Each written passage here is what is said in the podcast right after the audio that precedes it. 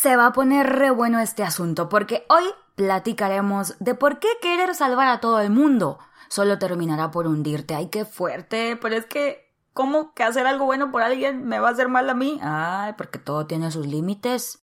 Así que, bienvenidos a un episodio más de mi podcast, Tacos y Abrazos. ¡Ay, qué fuerte!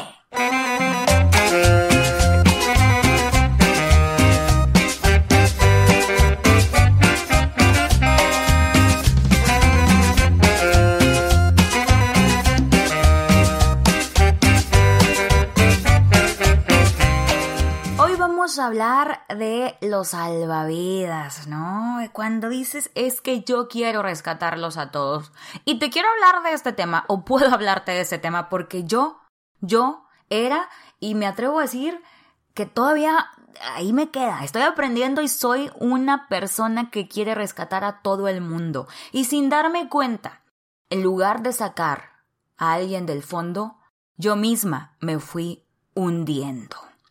¿Por qué? ¿Cómo es posible que ayudar sea malo? Ayudar es bueno, Alma. Eres bueno cuando das la mano, cuando aguantas, cuando esperas. Cuando uno no puede dar el 50% de la relación, Tú estás ahí para dar el 100% o hasta el 200% por amor, porque quieres, porque eres una buena persona. Y amar es aguantar.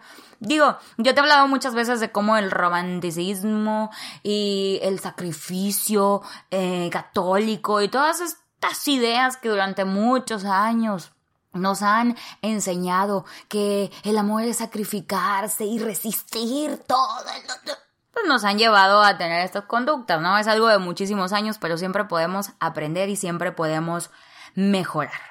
Hace no, hombre, yo creo que fue desde los primeros episodios. Te hablé de las reglas de los salvavidas, ¿no? Las tres reglas de los salvavidas.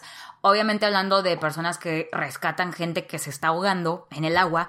Pero cómo hicimos esta analogía de cómo aplica para la vida en general. Te las voy a recordar rápidamente. La primera regla era que ayudarás a quien te lo pida.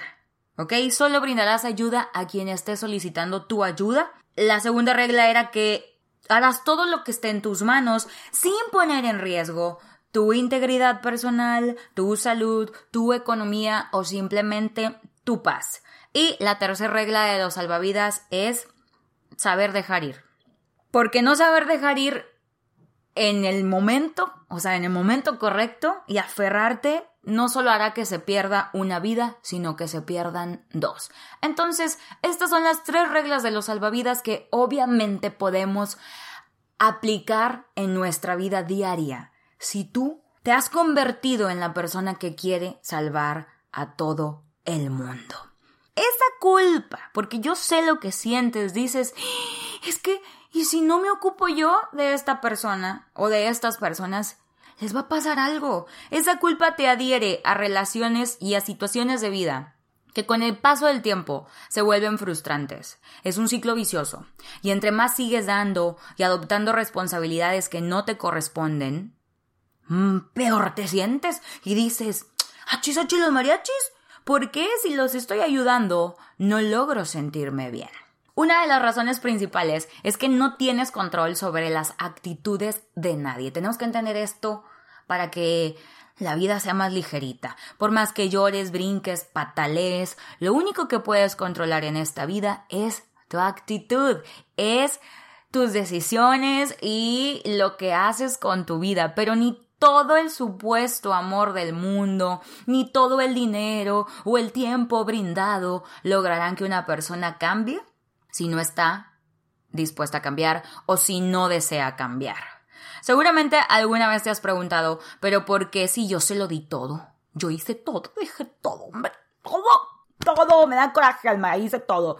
Y ese es el verdadero problema. La mejor forma de ayudar a alguien es dejar que la persona aprenda de sus propios errores. Esos golpes que quieres evitar que la vida le dé son los que forman a una persona. Y entiendo que cuando se ama a alguien, pues no queramos verlo sufrir, ¿no? Queremos que todo esté bien, ponerle un camino de flores, secar sus lágrimas, casi, casi, ay, deja mastico yo la comida para que no batalle, mijo.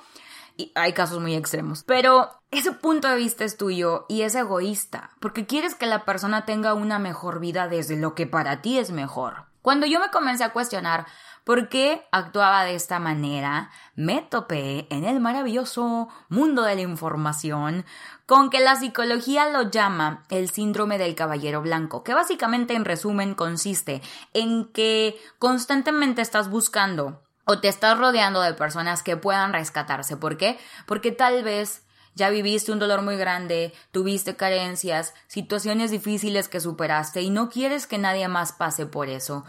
Qué enorme, qué gran responsabilidad nos estamos echando a la mochila, ¿no? Porque no nos damos cuenta que lo que nos hace ser quienes somos hoy es precisamente que pasamos por luz oscurito y hoy queremos ser una lucesota para los demás. Ay, alma. ¿Pero qué tiene que quiera compartir lo bueno? date, compártelo, pero que no se te vaya la vida en ello.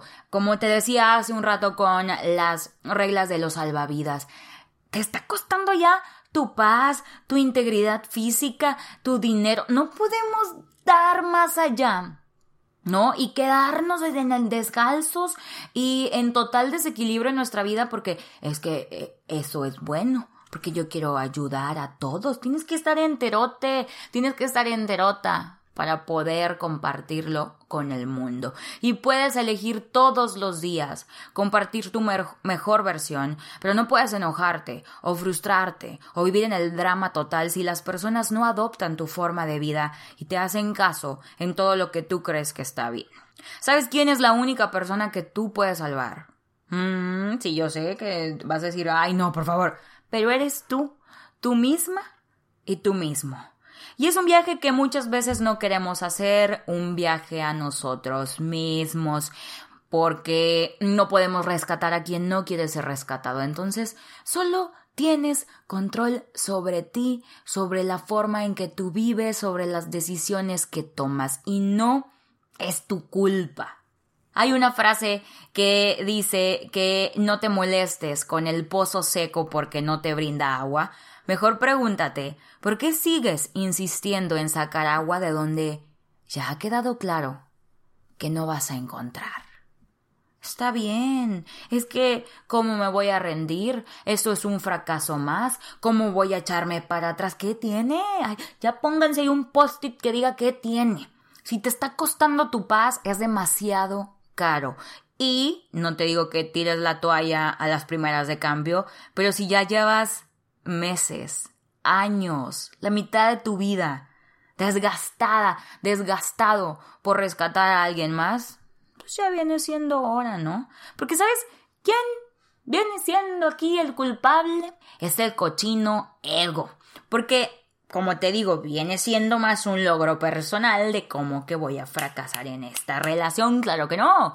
Sentirte el salvador, el rescatista del mundo. Y a lo mejor en este momento te deben estar llegando todas estas patadas, vamos a llamarlas patadas, todas estas patadas invisibles cuando me estás escuchando y te preguntas, ¿y, si le pasa algo, Alma? Yo sé que, que no puedo rescatarla o rescatarlo, pero ¿y si le pasa algo? Esta presión de sentir que la vida de los demás está en tus manos, que es tu responsabilidad hacerlos felices, la culpabilidad de estar bien, y que la otra persona no lo esté como yo puedo estar bien y mira, esa persona no.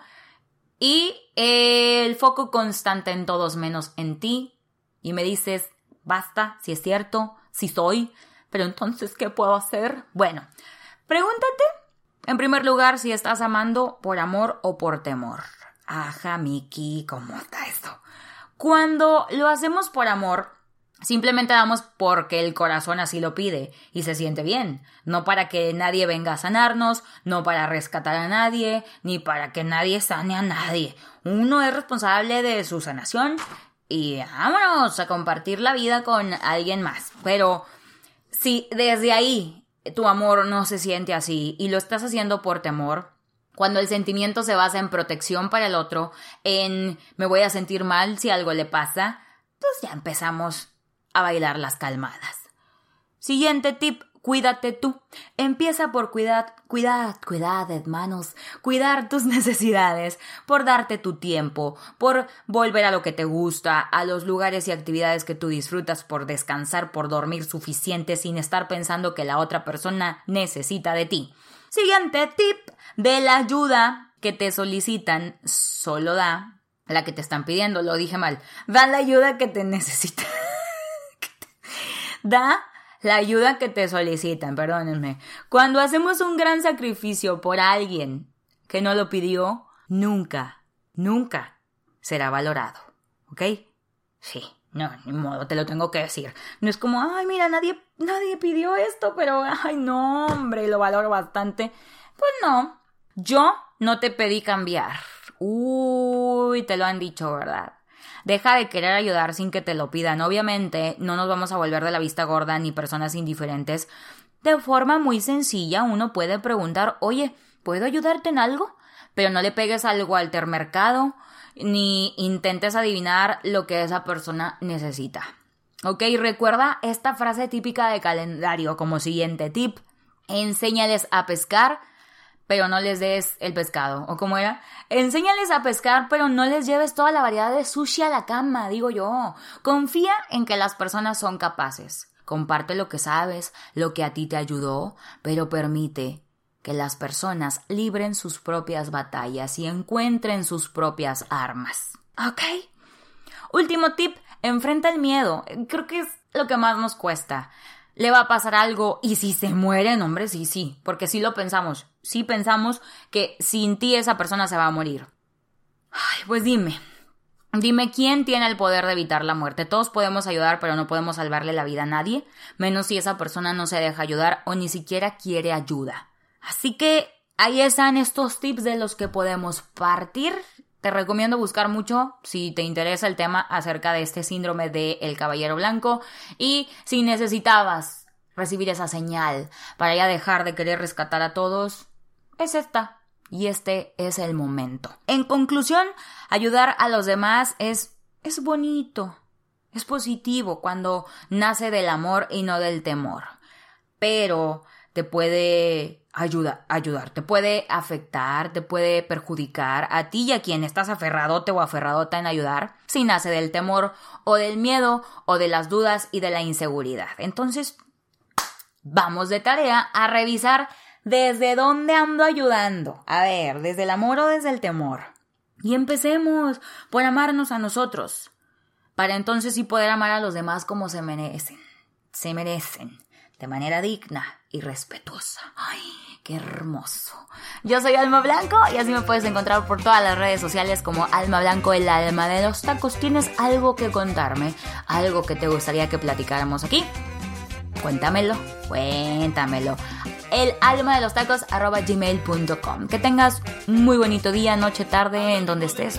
Te mando un beso y créeme que no estás solo, no estás sola. Adiós. I love you more than tacos. I love you more than tacos. Es